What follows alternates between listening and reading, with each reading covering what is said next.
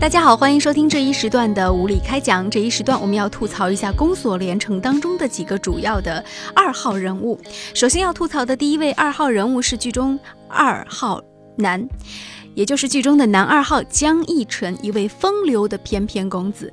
那么他呢，对于这个连城呢是一见倾心啊，但是呢却始终得不到。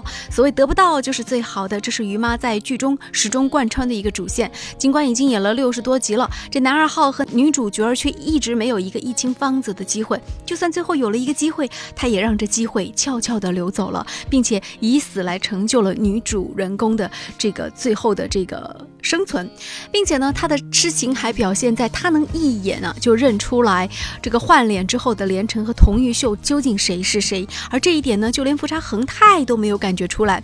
这也是于妈想要告诉大家，这男二号往往是更加深情的。如此深情款款的男人，让很多的这个电视机前的女性观众朋友们有了很强的代入感。他们会在想，如果又有这样一个。又高又帅又富有，同时又痴情于我的男人出现，这该有多好呀！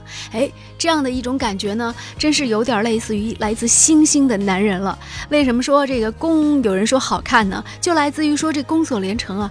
哎，在这个在这个意义上和这个层次上来讲的话呢，简直就变成了女性观众所观看的，呃，男色的这种色情片。好。接下来我们说剧中的第二个二号人物童玉秀。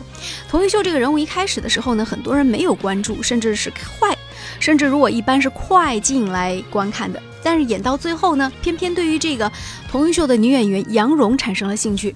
这女孩呢，一九八一年生，是个少数民族白族人。呃，之前演了很多的片子哈，比如说我们大家很熟悉的这个片子《少年包青天》、呃《笑傲江湖》、《陆贞传奇》等等。但是呢，一直她都没有红。她为什么没有红呢？哎，这个就很奇怪了。呃，据说他是毕业于上海戏剧学院九七级表演系的，在影视圈呢闯荡了多年了，但是只有在签了于正的经纪公司之后呢，才慢慢的。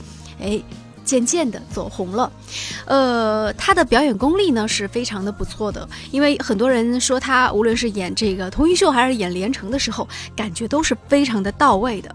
但这个人物呢，说实话能被他演出来确实不错。所以有人说这个于正的剧情有多么的狗血，呃，但是被他的演员演成这个样子，就证明他的演员究竟有多么的这个卖力，演出有多么的棒。对，确实演员很棒哈。当然这是后话了。我们来说一下这个剧情当中很纠结的这个童玉秀这个人物，太纠结了。一开始的时候，他喜欢的是富察富察恒泰。哎，他说因为你打赢我了，我就是觉得我要嫁给一个能打过我的人，然后他就想嫁给富察恒泰。但是结局呢？哎。不小心啊，一次偶然的机会，他想勾引这个富察恒泰，去勾引了这个富察家的二公子富察明轩，结果呢就被人家给上了，哎，还怀了孕，这样就嫁到他们府上去了。但是之后呢，由于两家人的这种关系哈，发生了一些各种各样的变故，最后呢，呃，也是因为一些误会吧，那么他们的家里的人呢，就是。陷害了这个富察家的人，那富察家的人最后是反咬一口，把他们家的人全都给干掉了。这个干掉呢，当然不是他们亲自动手的，而是这个富察恒泰使用了一个计谋，让皇上动手的，把他们家是满门抄斩了。从此以后，他就认为他的仇人是富察家的富察恒泰，呃，并且呢，他是就离开了富察家。而在这个过程当中呢，他又爱上了这个。男二号剧中的就是我们刚刚前面说的这个男二号，也就是江逸晨。哎，可是呢，江逸晨呢又不喜欢他，心里只有连城一人。所以在这样的情况之下呢，他就想投靠一个能够帮助他去发泄所有仇恨的男人。他找到了这个孙和礼孙太医。但是啊，他整个的这个人物关系很纠结。杨蓉是剧中的唯一的一个和剧中所有的这个男主人公都有情感纠葛的一个。女演员，呃，她跟男一号、男二号、男三号都是有情感纠葛的，是一个特别穿针引线式的这种人物。那么她的性格变化也是非常可怕的，一开始的这种从容善良的少女，到最后的这种呃泼妇心计的这种毒妇，到最后的这种在换脸之后又演连城的这种特别善良可爱的这种样子。总而言之啊，就是。他能够把各种各样的情境都塑造得很好，在一个人身上统一了各种各样的协调性。就像一个人，他又是贵妇，他又是一个最毒的妇人，同时他又是一个淑女，哎，她是又是一个很调皮鬼。这就是杨蓉给我们的印象。呃，相信此剧也会让杨蓉变得更红吧。那说了两个男女二号，我们最后说一下这个女一号吧，珊珊。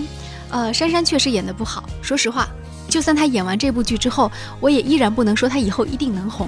但是于正力捧她呢，这是一个不争的事实。我们也希望这个女孩将来会越来越好吧。不过，不管怎么说吧，在演了这么火的一部剧之后呢，袁姗姗确实是变得越来越顺眼了。这女孩长得呢是越来越好看了。这就是为什么人们说的人红人有人捧，她就会越来越好看，是同样的一个道理。好，感谢您收听了这一时段的无理开讲，我是李杰，再见了。